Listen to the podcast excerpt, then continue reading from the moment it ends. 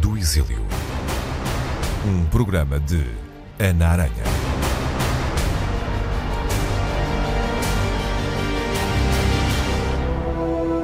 Companheiros meus de exílio, com as dificuldades levantadas no exílio, eh, chegaram a pensar se o que é que valia mais era viver na terra deles sem liberdade ou viver em liberdade numa terra que não era a deles, onde havia dificuldades de, do exilado. Uhum. Eu senti a estrangeidade, mas nunca senti esse dilema de voltar a Portugal.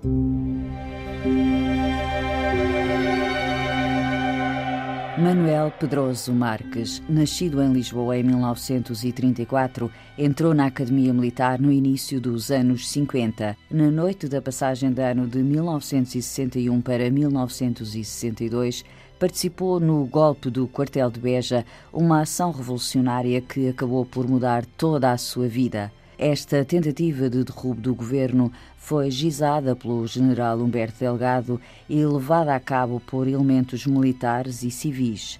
Falhada a ação, dezenas de pessoas foram presas.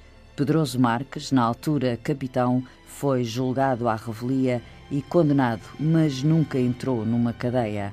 Dá assim início a uma experiência muito peculiar permaneceu quase três anos em exílio, estando em Portugal. Mais tarde dá o salto para a França numa difícil viagem de quase duas semanas. O próximo destino será o Brasil. No total, foram 12 anos de uma vida de exílio que só terminou com a Revolução de Abril.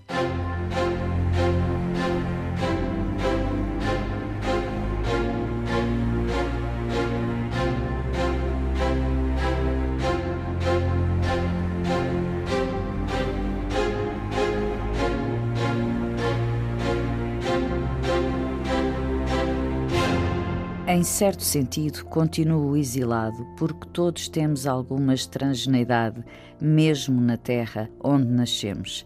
Manuel Pedroso Marques, esta frase que escreveu no seu livro Os exilados não esquecem nada, mas falam pouco, quer dizer exatamente o quê? Bom, há a ideia de que o exílio se passa no estrangeiro. Talvez essa ideia provenha da ideia bíblica da fuga para o Egito, dos judeus e da fuga do Egito.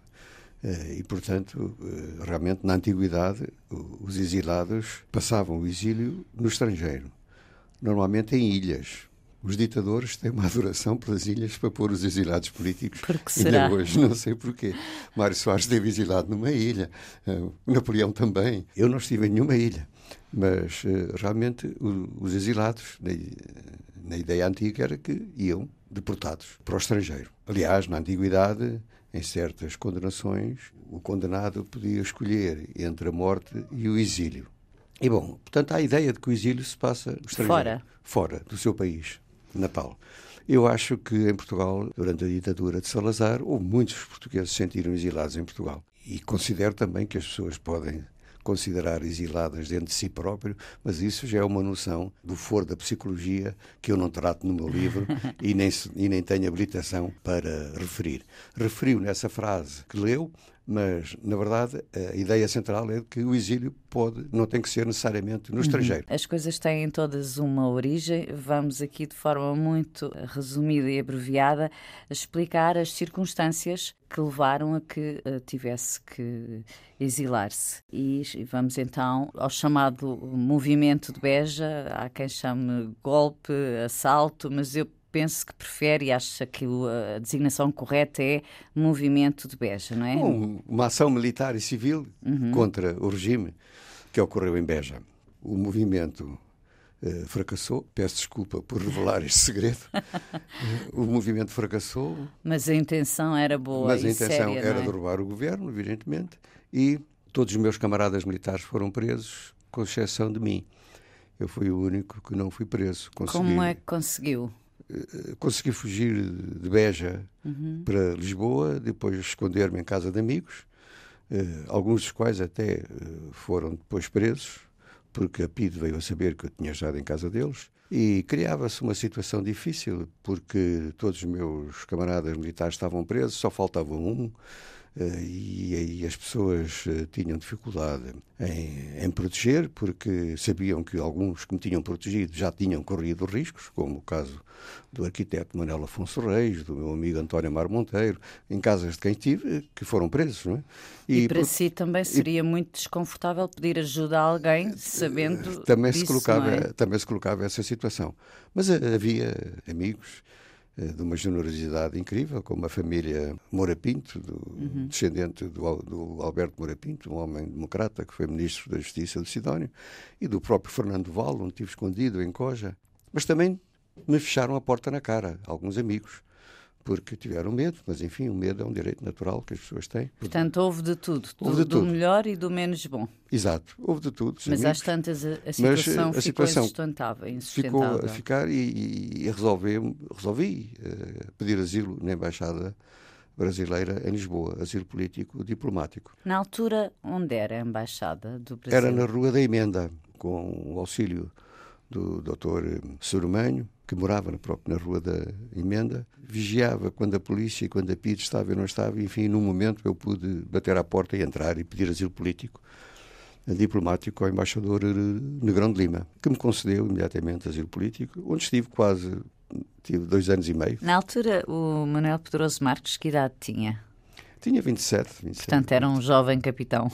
Eu fui promovido muito cedo, era jovem, uhum. era, era o mais novo. Eh, até que fui julgado à revelia, condenado à mesma pena que foram condenados os meus camaradas que foram julgados, três anos de prisão, e então começa a colocar-se a situação, nem estou a cumprir pena, mas também não estou em liberdade, e, e como o governo português não dava o salvo-conduto para transferir exilados para o estrangeiro, o último que deu foi ao general Humberto Delgado. E o Manuel Pedroso Marques eu, foi ficando por ali. Eu, e eu, a uma dada altura, resolvi uh, sair da embaixada, renunciar ao asilo, clandestinamente, porque a embaixada estava cercada. Penso que na altura era problemático, não é? Às tantas, já as relações entre Portugal e o Brasil, as coisas não eram fáceis, porque toda a gente sabia que o senhor estava lá dentro. Era, é?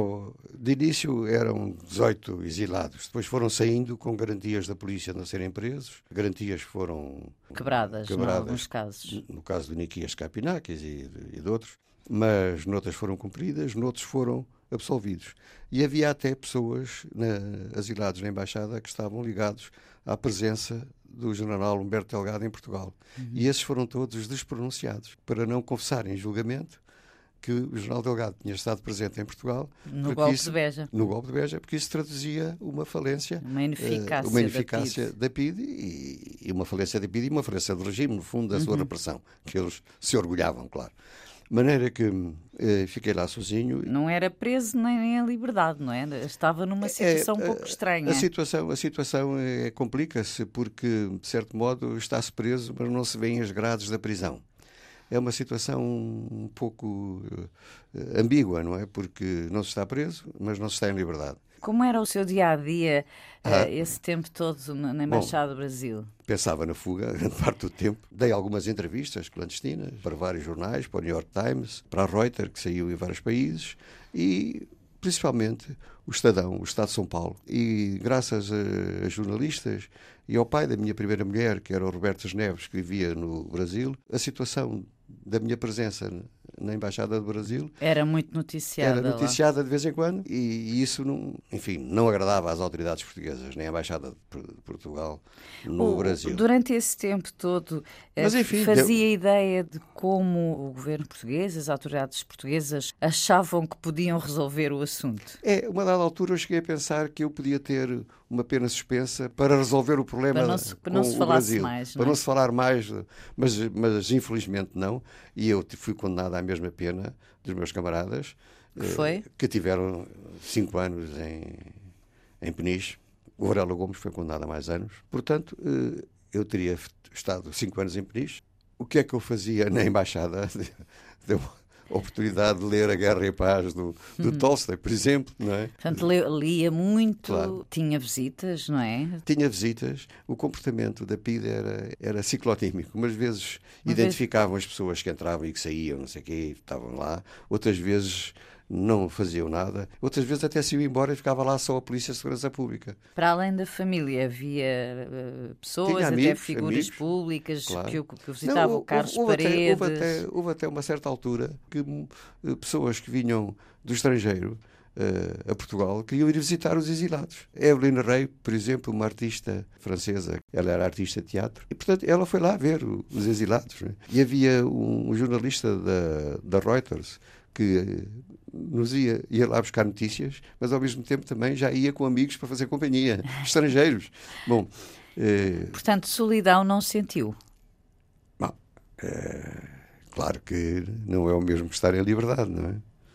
A minha primeira mulher esteve lá uns tempos comigo, depois saiu e foi com a minha filha para o Brasil. Esteve na Embaixada do Brasil, eh, entre outros, com Nikias Kapinakis, o pintor, e ele ter-lhe-á dito que o exílio na embaixada eh, terá sido pior do que a prisão, porque ele depois foi preso, não é? É porque mas para si não foi, quer dizer, não teve a experiência não, da prisão. Eu não, é? eu não, posso comparar, eu não posso comparar. Mas isto, esta frase revela que poderia ser pois, de facto ambiente, muito duro, não é? O ambiente não era não era muito agradável, nem todos tinham uma grande estruturação política.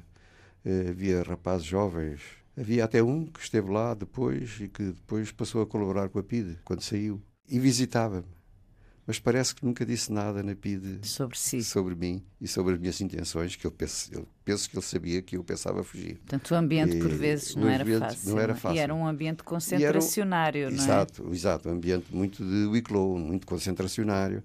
É uma das pessoas que não tinham nada, ou que não tinham muito a ver umas com as outras, algumas das pessoas, claro, com, com a Lígia Monteiro e, e com o Zé Paulo Silva Graça e com o Francisco Veloso e com o Niquias, eu tinha muito a ver e podia-se conversar. Os funcionários da embaixada, o embaixador, o embaixador como Negrão, o tratavam? O embaixador Negrão de Lima era um, era um homem democrata, um homem não, não era o Álvaro Lins. Sim, que tinha sido o embaixador sido anterior embaixador, do tempo estado, do caso Delgado. Do, exatamente. É? Digamos que não compreendia, como o Álvaro Lins, as mesmas razões da nossa oposição ao regime de Salazar.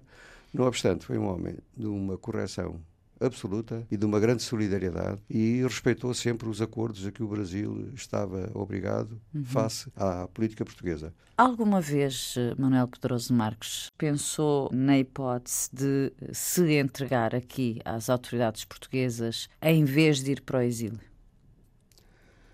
Uh, não, eu senti, eu quando saí de Beja, senti que se a PIDE me agarrasse tinha que ser a fugir não me entregava, não estava, estava fora, completamente fora da, dos meus horizontes, naquela altura.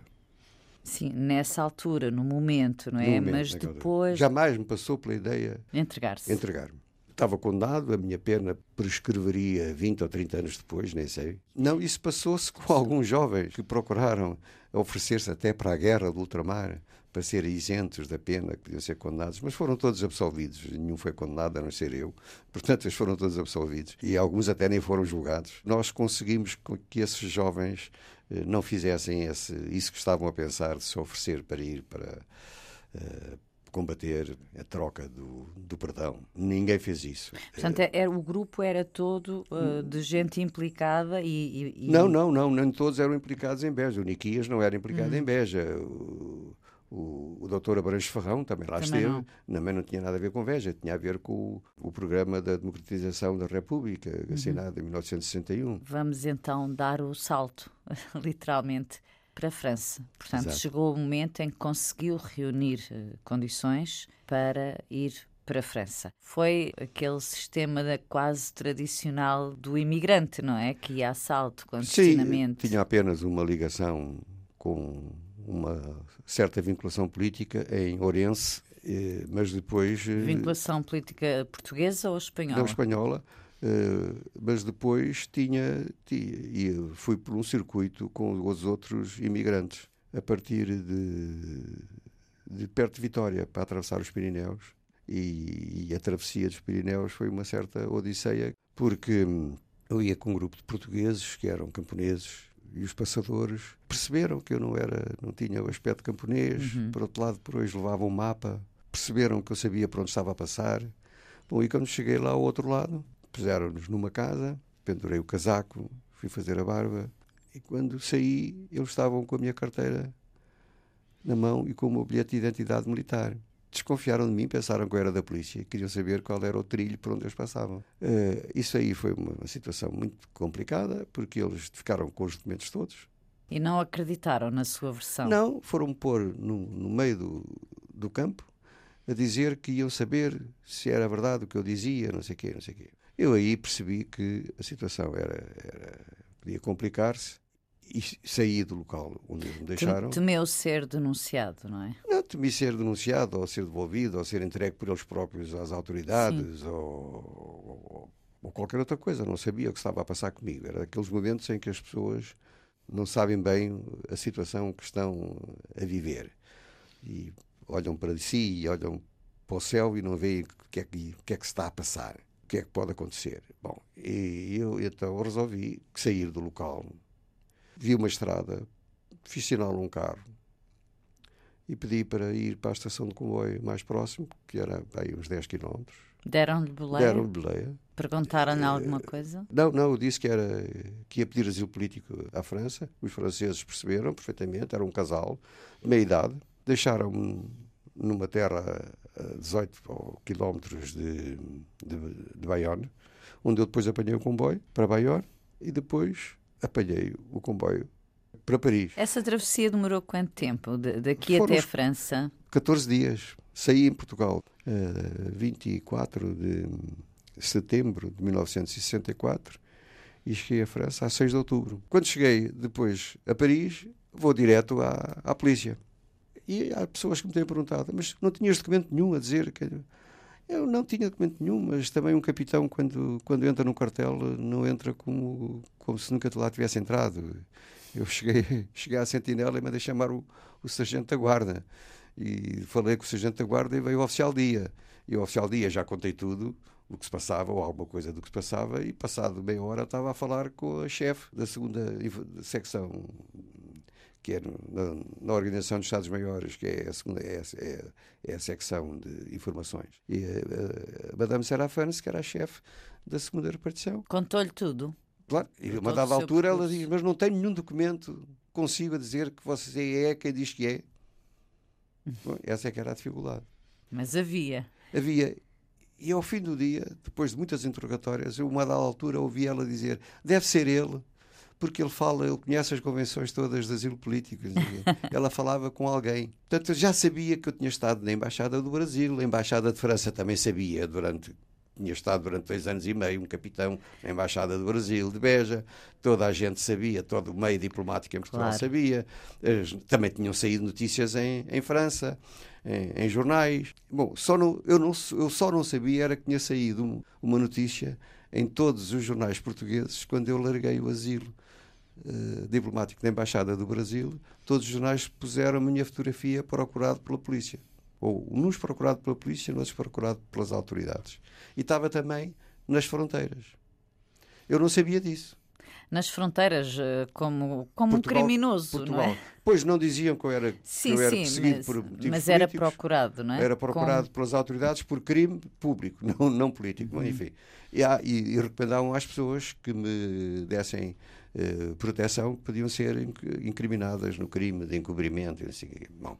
Até que ao fim do dia, essa fotografia aparece nas mãos da Madame Serafansky, que mostra a fotografia. E passado um quarto de hora, 20 minutos, eu tinha um récépissé de séjour para estar em Paris e dizer que aquele era o único documento que as autoridades francesas me podiam exigir uhum. porque ela sabia que eu não tinha mais. A ideia do Manuel Pedroso Marcos era ficar uh, em França ou era com o objetivo de depois ir para outro lugar? Bom, um, eu em França dei muito bem. Trabalhei numa escola de jornalismo e tive uma pessoa com, com quem criei grande admiração e afeto da minha parte, porque ele era muito mais velho que eu. Era o Philippe Vianney, tinha sido jornalista uh, do tempo da Resistência, e era um jornalista famoso em França e que me estava a, a, a prometer trabalhos, outros trabalhos, inclusive no centro da ACEI para estrangeiros. Portanto, foi fácil encontrar foi fácil trabalho, de... mas a pergunta que eu lhe fiz foi se a ideia inicial era não, ficar em França não, ou, ou, transitar não depois. Sabia, não sabia, porque eu não tinha documentos, eu não tinha passaportes. E os franceses não davam salvo-conduto aos portugueses, só davam aos refugiados da Europa de Leste e, e de Espanha, da Guerra Civil de Espanha. E não lhe deram também? Bom, a mim deram. Deram? Deram. Depois de muito pedir, deram, e por influência do Filipe Vianney, conseguir das autoridades brasileiras um visto de residência permanente num salvo-conduto, que não era o meu passaporte, era um salvo-conduto passado pelas entidades francesas, onde eu era apátrida. No local do, da nacionalidade. Da nacionalidade tinha um traço. Eu era considerada apátrida. Bom, mas isso mesmo assim. Custava-lhe, isso custava-lhe. É, Ou não ligava a isso? Eu tinha tantos problemas imediatos a resolver na minha vida que esse era apenas um traço que não devia estar no lugar, que estava no lugar errado, mas, eh, mas não tinha outros problemas em que pensar e a resolver. A ir para o Brasil, onde já vivia a minha mulher e a minha filha. A minha primeira mulher era filha de um exilado político português, Robertas Neves, que vivia no Brasil há muitos anos. Ela foi para o Brasil com 9 ou 10 anos e, e conhecemos quando ela fez uma viagem a Portugal. Portanto, a ideia de ir para o Brasil foi fundamentalmente para se juntar à família. Para me juntar à família, mas houve uma altura em que eu cheguei a pensar que a família viria para, para a França. França. Eh, porque havia algumas hipóteses em França de trabalho e de vida.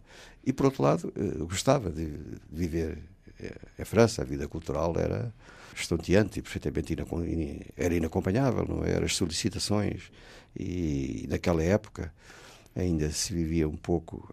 Era a França do General de Gaulle, não é? Sim. Era a França da resistência ainda de Gaulle. Ainda se sentia. Esse, ainda se sentia isso, é, ainda se sentia. Claro, marcas. também se sentia o contrário depois, na altura da, da OAS, da uhum. independência da, da, Argélia. da, Argélia. também se sentia essa, essa clivagem. Mas havia muita gente do lado da libertação e da resistência. Portanto, era um ambiente que lhe era muito, muito querido, não é? Era muito, muito. Mas foi finalmente Mas para o Brasil. Fui para o Brasil, onde vivi trabalhando em profissões mais a meu nível, não é? Na área da gestão uhum. e na área da edição. Só trabalhei em duas empresas, uma, em duas editoras. Uma a Delta Larus, a primeira, onde fiz gestão e onde depois também trabalhei como na redação da Enciclopédia Delta Larus, dirigida por António Weiss. Escrevi 40 mil linhas para essa enciclopédia. Eu sei quantas linhas escrevi porque eu ganhava a linha, sabe? Ah, era? Pagavam uma linha. E pagavam bem, se posso perguntar? Vivia, vivia. A minha mulher traduzia. Eu estou a fazer esta pergunta assim com este sorriso, mas, uh, mas a questão é séria, porque era para tentar perceber se, na verdade, os exilados portugueses no Brasil, e eram muitos, viviam de forma confortável Bom, o seu caso já percebi que não foi uh, complicado, não é? Uh, vamos ver. Os exílios não são todos iguais. Cada um tem o seu exílio. Claro. Cada pessoa vive a sua vida no exílio ou fora dele. O que está a dizer-me é que houve de tudo. Exatamente. Uns que acham que até adquiriram experiência de vida e uhum. contactaram com o estrangeiro. Mário Soares diz que foi feliz no exílio, em França. Mas também, quando lhes perguntam porquê, porquê ele não responde e diz e, e, foge da pergunta. Eu fui feliz porque nasci feliz. E pronto. E, portanto, é, e é Manuel assim Pedroso Marques foi eu, feliz no exílio? Uh, a felicidade como, como é objetivo, relativa, como, é? como objetivo individual é muito relativa, mas tive momentos de grande, de grande felicidade e, e deixei lá grandes amigos e, e grandes amigas que ressuscitaram agora com a internet. A internet, nesse aspecto, é uma coisa admirável. O sentir-se exilado era um estado permanente ou era uma coisa em que não se pensava? Bom, Quando a vida depois entra no seu mais, dia a dia? Nas mais eh, normais ou incríveis circunstâncias. Um, que uma pessoa soubesse que eu era um exilado político, mesmo que não perguntassem porquê ou por que razão, o silêncio que se, fazia à volta era significativo. Percebe? Mas em que sentido? Porquê é que ele será exilado? O que é que ele fez? Que pessoa é isto? Porquê é que ele é exilado? Exilado político? Pois porquê? Com quem é que ele se meteu? O que é que ele fez? Há uma noção também, quando as pessoas ocupam alguns lugares com uma certa projeção. Eu era editor de uma das maiores editoras do Brasil ligado ao grupo Páginas Amarelas, ao grupo LTB. E tinha um conjunto editorial, na parte de produção editorial era eu que dirigia. Bom, então, eu tinha realmente uma atividade muito intensa e de que eu gostava. E muitas vezes senti que havia brasileiros a achar como é que um português é Chega ali. Como é que um português, não, em vez de estar atrás de um boteco a vender cachaça e cafezinho, está aqui a esfiar uma editora destas. Bom, claro que isso não acontecia com os intelectuais brasileiros e com os, e com os meus autores. Mas bom, sentia por vezes um certo estigma, é isso? Sentia, sentia que havia uma certa dificuldade e uma certa inveja em relação a posições de uma pessoa que não é de lá.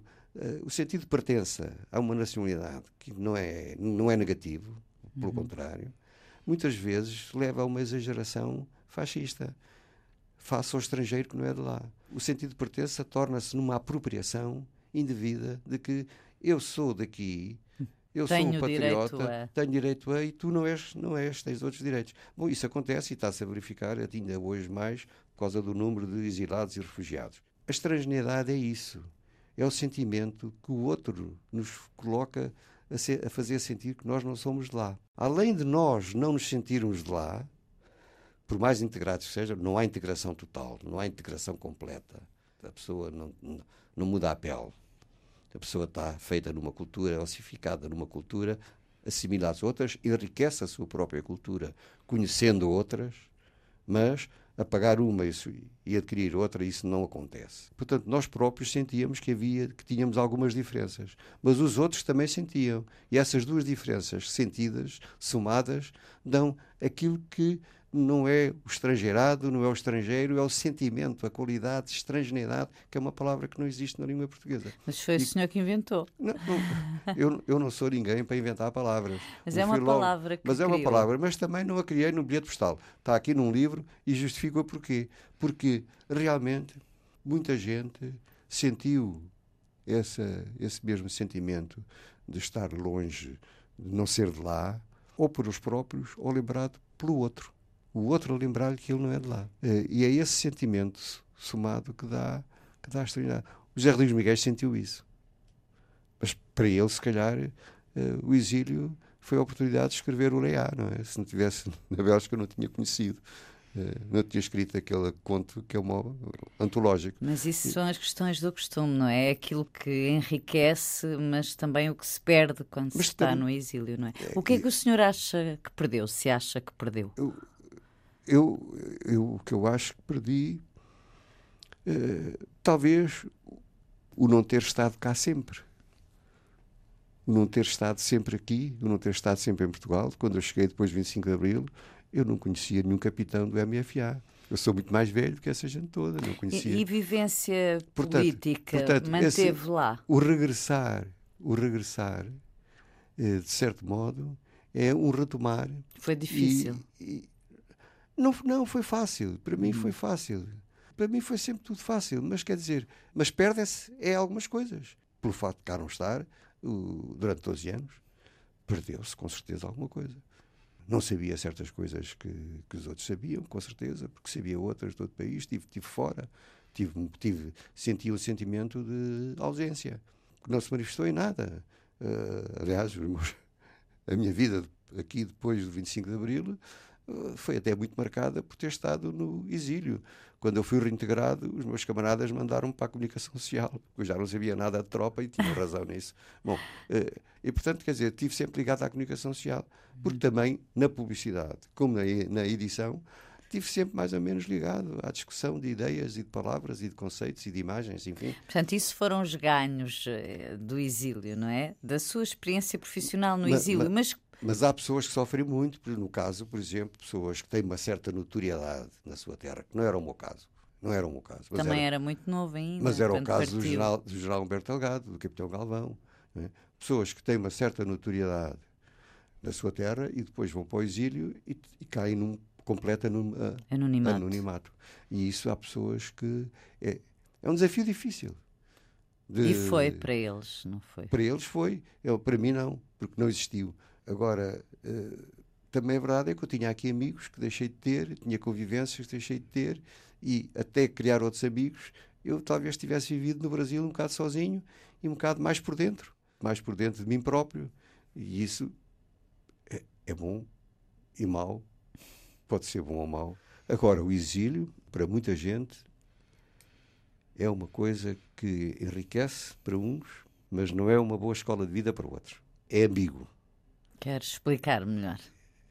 Há pessoas que acham que o seu exílio lhes deu a oportunidade de conhecer outras culturas e que lhes a, a, abriu horizontes. Outros começaram o exílio numa idade em que tinham tempo de aprender alguma coisa a mais, como era o meu caso, comecei muito novo e, portanto, podia crescer e cresci alguma coisa for, fora do meu país, mas comparativamente, se calhar também teria crescido cá dentro, em Portugal. Teria, com certeza, com certeza. não é? De uma Bom, outra forma, mas, outra teria. Forma, mas teria. Portanto, quer dizer, para mim é isto. Agora, para outras pessoas, o exílio é o, o ter a mala por desfazer durante vidas é a vida suspensa. É a vida suspensa. É a pessoa que vai para o exílio e leva a bala e não chega a tirar a roupa da bala. Dava consigo a pensar que havia a possibilidade de nunca mais voltar a Portugal? Ou pensava sempre que não, aquilo vai mudar? Não, eu, uma dada altura, com o Marcelo Caetano, ao contrário de muita gente na primavera marcelista, na chamada primavera marcelista, eu pensei que o, que o Marcelo Caetano tinha a inteligência suficiente para fazer uma descolonização, mas eu penso que ele já não tinha tempo, já não havia condições para isso. Uh, e ele tinha. Portanto, aí sentiu uma esperança, uma pequena esperança. Eu lembro-me de uma, da conversa que tinha com o embaixador Negrão de Lima. Ele estava sempre muito preocupado e muito, muito curioso sobre a Guerra da África. E ele dizia: então, como é que vai a Guerra da África? Tem notícias dos seus camaradas, do que ele diz.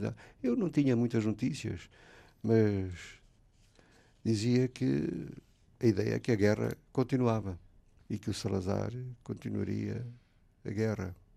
E ele dizia-me: é, pois é, o Salazar, só o Salazar mesmo pode continuar a guerra, porque só um país pode demorar tanto tempo a gastar 30% do orçamento com uma guerra uhum. durante tantos anos. Só uma ditadura. E ele percebia isso. E a verdade, e a verdade foi a guerra foi a guerra que fez o 25 de Abril. Nessa altura, eu pensava, quando eu, o Marcelo... Eu pensava que o, que, o, que o Marcelo, de início, pudesse dar alguma volta. Uh, mas depois, com, passado alguns tempos, convenci-me que não. Por questões de pusilanimidade ou por, in, ou por incapacidade política mesmo, não sei. Convenci-me que não e então convenci-me que só quando mesmo Portugal caísse no fundo é que eu poderia voltar a Portugal. E, evidentemente, quando se dá o 25 de Abril, Portugal está no fundo, não é? Veio imediatamente para Lisboa? Vim, pouco tempo depois, uh, uns 15 dias, um mês, um mês depois, uhum. mas depois tive que voltar para cortar as minhas amarras. profissionais, claro. Exatamente. Mas não quis ficar no Brasil? Não, não, não, não. Não, quis voltar para, para Portugal. Isso, isso ninguém me tirava. No 25 de Abril em Portugal. Ninguém me tirava.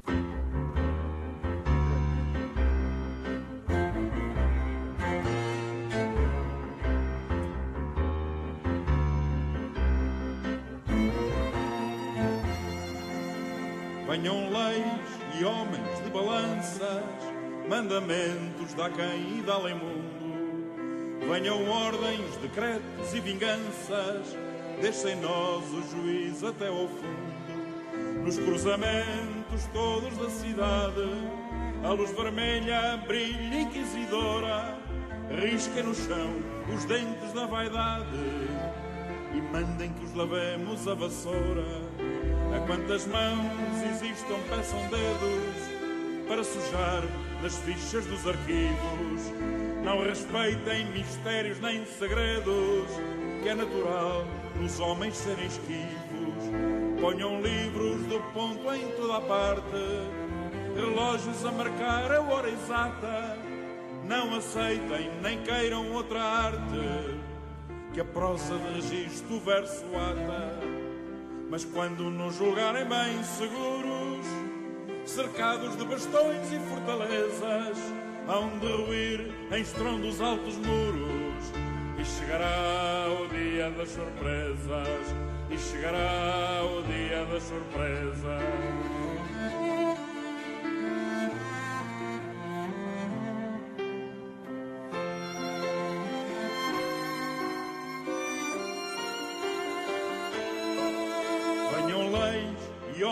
Balanças, mandamentos da quem e da lei mundo Venham ordens, decretos e vinganças, deixa em nós o juiz até ao fundo. Nos cruzamentos todos da cidade, a luz vermelha brilha inquisidora, risca no chão os dentes da vaidade e mandem que os lavemos a vassoura.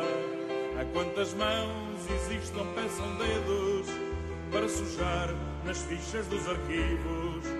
Não respeitem mistérios nem segredos, que é natural nos homens serem esquivos. Ponham livros do ponto em toda a parte, relógios a marcar a hora exata. Não aceitem nem queiram outra arte, que a prosa de isto o verso ata. Mas quando nos julgarem bem seguros, cercados de bastões e fortalezas, hão de ruir em estrondos altos muros e chegará o dia das surpresas, e chegará o dia das surpresas, e chegará o dia das surpresas.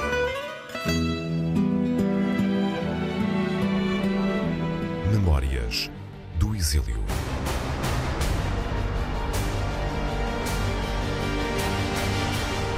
Manuel Pedroso Marques, os exilados não esquecem nada, mas falam pouco. Este seu livro foi, foi editado, se não estou em erro, em 2015, não é? Exato. Já lá vão uns anos desde uhum. o seu uh, exílio. Diz que há pouca literatura sobre o exílio português, não é? Por que que acha que não há mais histórias, memórias? Porque estamos a falar de milhares de pessoas ao longo de 50 anos, não é? Pois é. Há todas as, as, razões que justificassem mais livros, mais depoimentos, mais trabalhos, mais estudos sobre porque é que Portugal é um país de imigrantes, de exilados e, e, e, de, e de, exílios. Mas uh, o facto de os exilados não terem escrito muito sobre o exílio, uh, há aí um depoimento eu, do Cid Benjamin, que é um escritor, passou a vida a escrever livros e, e, só 50 anos depois é que escreve um livro sobre o seu exílio. Ele foi preso, torturado, a choque elétrico pelo corpo todo e só 50 anos depois é que consegue falar sobre isso. Há coisas que não se falam facilmente, que não se contam. É, há coisas que demoram a contar, demoram a poder ser contadas pelo próprio. Portanto, as coisas, quando são penosas, é, quando tem algum sofrimento associado, as pessoas não, não contam imediatamente a seguir. Demoram algum tempo. Isso parece que acontece com muita gente. Mas agora, agora, agora está até a aparecer aí uma, uma associação Sim. de exilados eh, que está a pôr um tema novo na discussão sobre que é a o deserção. Que é o facto da deserção. Houve 7 mil desertores tantos como os que morreram durante a Guerra da África. Morreram 8 mil, ou 9, ou 10, ok? Há vários números, mas uh, houve 7 mil ou 8 mil de, desertores. Nem o exército fala disso, nem os historiadores, nem, nem os desertores, nem ninguém fala disso. E felizmente agora alguns desertores começaram a falar. E eu acho isso positivo, porque é uma realidade que tem que ser discutida e falada. Claro que as deserções por motivos políticos, são deserções políticas e são exilados políticos uh, inteiramente. Mas não tem sido falado por várias razões, pelos próprios, que agora, passado algum tempo, começam a falar, depois de racionalizarem se o fizeram pela maneira como o fizeram, se foi para fugir, para não dar o, o corpo ao manifesto, se foi para fugir a, aos riscos de uma guerra, se foi por convicções políticas, se foi por que razão foi, todas elas merecem ser discutidas e ser ouvidas. O senhor também não falava, não costumava falar? Não, não eu, eu também não falava. Com a, com a minha própria família, uh, o meu neto disse que quando leu este livro, uh, o, o avô nunca me tinha contado isto e tal. Nunca me tinha dito certas coisas. É verdade é verdade, também nunca lhe tinha dito. Uh, e escrevi no livro sem nunca ter contado a muita gente. Uh, porque uma coisa é escrever, outra coisa é contar. A pessoa expõe-se mais quando conta do que quando escreve. O escrever é uma solidão e não é uma comunicação. É uma comunicação solitária, não é? Não, se sabe para quem. E o falar está a saber. a pessoa com quem se fala. E isso é diferente. E então o meu próprio neto e, e, os meus, e, os meus sobrinhos souberam coisas de mim neste livro que eles acharam que é que eu nunca lhes tinha dito. É assim. Isso acontece. os exilados são sempre homens em conflito. Mas um exilado é um exilado toda a vida? Pode ser um homem que tenha algum conflito durante toda a sua vida. E sim, porque é que não? Custava-lhe na altura, quando não tinha documentos, quando viu um traço no lugar da nacionalidade, custava-lhe que, que, o seu país o escorraçasse, não por ter cometido um crime, mas por razões de natureza política? Não, eu, eu compensava isso, compensava isso denunciando a ditadura e o, e o sistema político que havia em Portugal, que eu, que eu denunciava a todo momento, com a maior força que podia. E era essa a maneira que eu tinha de mostrar o, o, meu, o meu patriotismo e o meu amor à pátria. Eu percebo isso que me está a responder. Mas naquele momento em que uma pessoa sente que não cabemos no país, isso não dói um bocado? É que eu também não os queria eu. eu não os queria eu. Nesse aspecto, não era por aí que eles abatiam o meu, o meu ego. Não era por eles existirem que abatiam o meu ego. O que abatia o meu ego era o que eles faziam sobre um país que não merecia que eles fizessem o que faziam. E o contrário, sentia uma espécie de pequena glória, não é? Por ser exilado, justamente, por não ter pactuado, por ter lutado contra, por ter eh, arriscado, não é? Participou numa missão uh, que era muito arriscada, o golpe de Beja. Sentia também orgulho nisso, não é? Porque ao mesmo tempo que o exílio pode e muitas vezes é penoso, tem também este outro lado, porque eu, significa que a pessoa não se conformou, não ficou só a ver. Eh, eu, eu, orgulho é uma palavra que. Se calhar a palavra não é muito boa, não, mas é, percebe é, o que eu estou não, a perguntar. É muito, é muito norte-americana, estão sempre com I'm proud, I'm proud, I'm proud não, na boca. Mas está a perceber. E o, e o, e o, e o Trump está proud daquilo tudo que anda a fazer. Eh, agora, eu sentia era coerência. Sentia uma responsabilidade de coerência não sentia orgulho, sentia responsabilidade pela coerência e por manter a coerência de acordo com aquilo que tinha feito e assumindo as responsabilidades do que, do que tinha feito. Era uma dava-me responsabilidade, não me dava orgulho. Sempre vivi muito ligado a, mais à noção do dever eh, e quando cumprido é o dever cumprido, é a obrigação, não é um orgulho. É, é, é, a minha postura. Muito obrigada, Manuel Pedroso Marques, por este testemunho. Muito obrigado.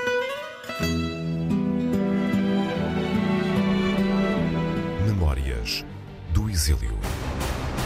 Um programa de Ana Aranha.